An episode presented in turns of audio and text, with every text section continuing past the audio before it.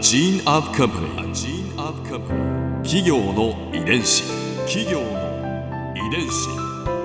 全国に546万社以上あるとされる日本の企業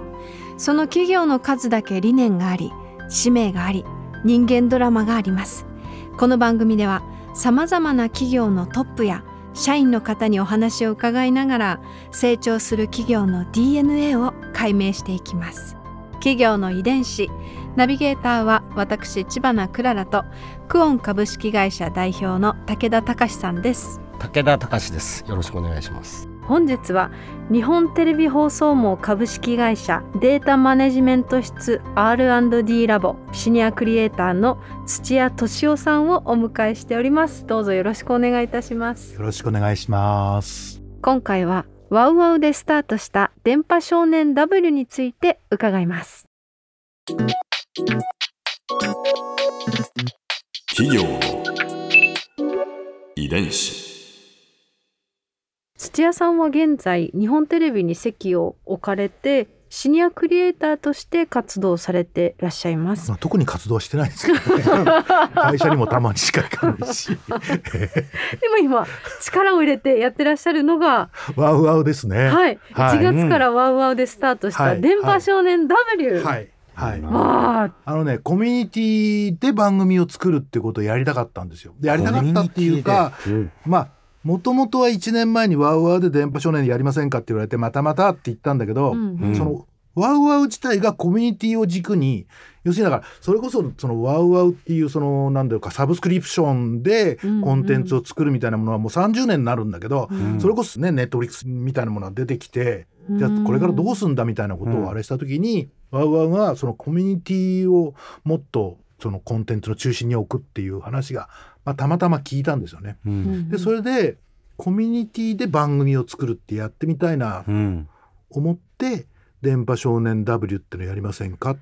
て。どういうことですか？コミュニティで番あ組をのねえっ作るっていうのは、と次これが見たいよっていうのをコミュニティの中でこう発生するわけですよね。うんじゃあこれ見たいんだったら何とかしますみたいな。でそのこれ見たいようがその70年あるテレビの日本のテレビのまあ莫大なアーカイブの中からその探してくるっていうか。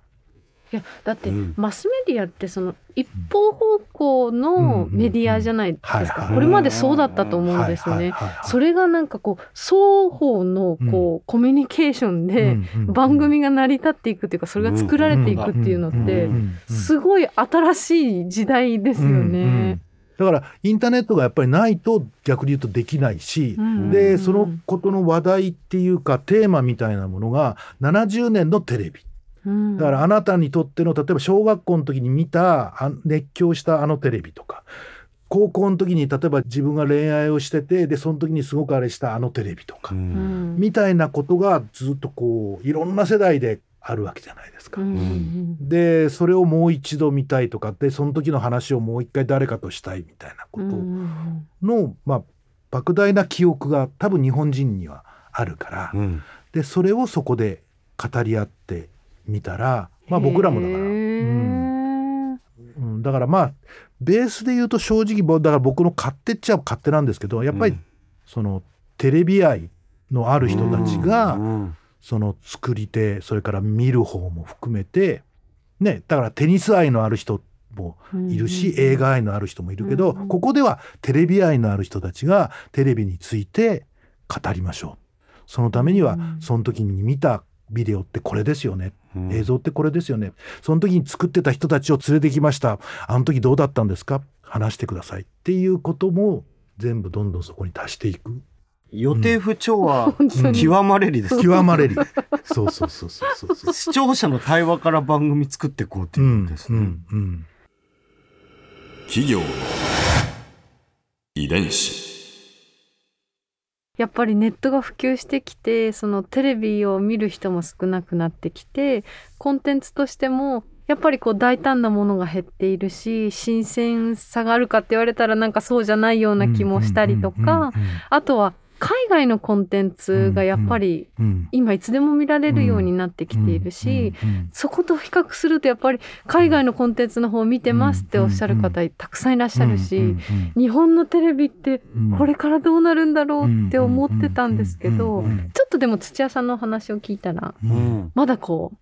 楽しいの余地が残ってるんだなってううん。ん、だから日本テレビって今までのものとはちょっと違うしかもしれないしそれこそネットフリックスとか例えばディズニープラスとか、まあ、うちでフルも、まあそのね、インターナショナルなそのプラットフォームに乗っけられるものってこれからもまだたくさんあると思うし、うんなんかそういうチャレンジはね今は逆に言うとチャンスがたくさんあるといううんふうにも思いますよね。何かを思い出すかもしれないですねテレビ業界が。うん、で世界中のテレビ局もみんな困ってるわけですよ。うんで例えばこういうものである種のそのアーカイブをこういう形で活性化してやることによっての、ね、それは逆に言うと70年やってきこないとできないことでもあるから、うんでそういう生かし方もあるよねとかある種こうリメイクみたいなね。うん例えば20年前に見てた例えば「ひょうきん族」もう一回見たい。で作ってる人たちがまだいるとしたらじゃあもう一回その「ひょうきん族リターンズ」みたいなやつを 作りましょう。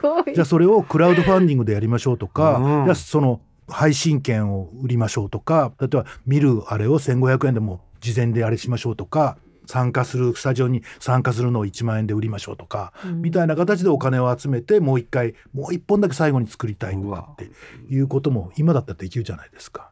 うん、みみたいなこともやれそうな気がします。ブロードキャストのうん。新しい形というのが生み出される可能性がありますね。そうですね。これは皆さんにいつも伺ってるはい。最後の質問なんですけれども、うん100年後の未来うん、エンターテインメント業界はどうなっていると思いますか？またはどうなっていてほしいと思われますか？うん。まだね人類が本当に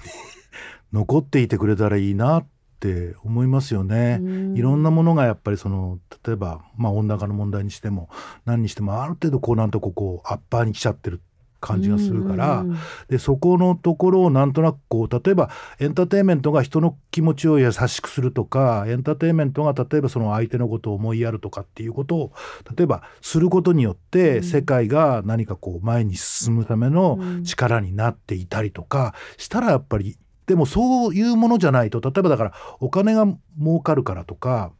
まあねある程度そういうことって必要なのかもしれないけどでも最終的にはやっぱりその一緒に例えばこう共存していくとか共生していくとかっていうことの大事さみたいなことを思い起こすためにそのコンテンツとかクリエイティブとか、うんエンターテインメントが役に立っていたらいいなとは思いますね。なんかテレビってもう少しこう派手なイメージがあったんですけれどいやいや土屋さんの100年後のビジョンを聞いてるとなんかこう原点に戻っていくようなそんな感じがしますね。うんここで Clara's Viewpoint。今回土屋さんのお話の中で私が印象に残ったのは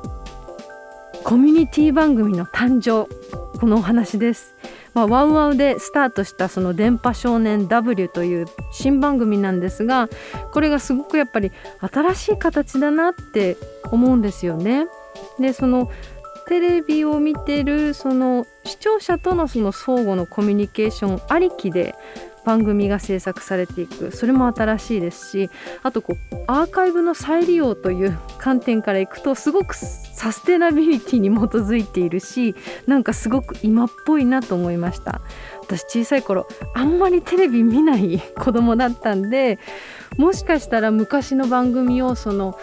アーカイブの中で発見して私がめちゃくちゃハマるかもしれないしそれでテレビにねまたまた魅力を感じるかもしれないしそういう方がたくさん日本に増えるかもしれないしなんだかこれからいろんなこと予定不調和の ことが起こりそうですごく楽しみです。企業遺伝子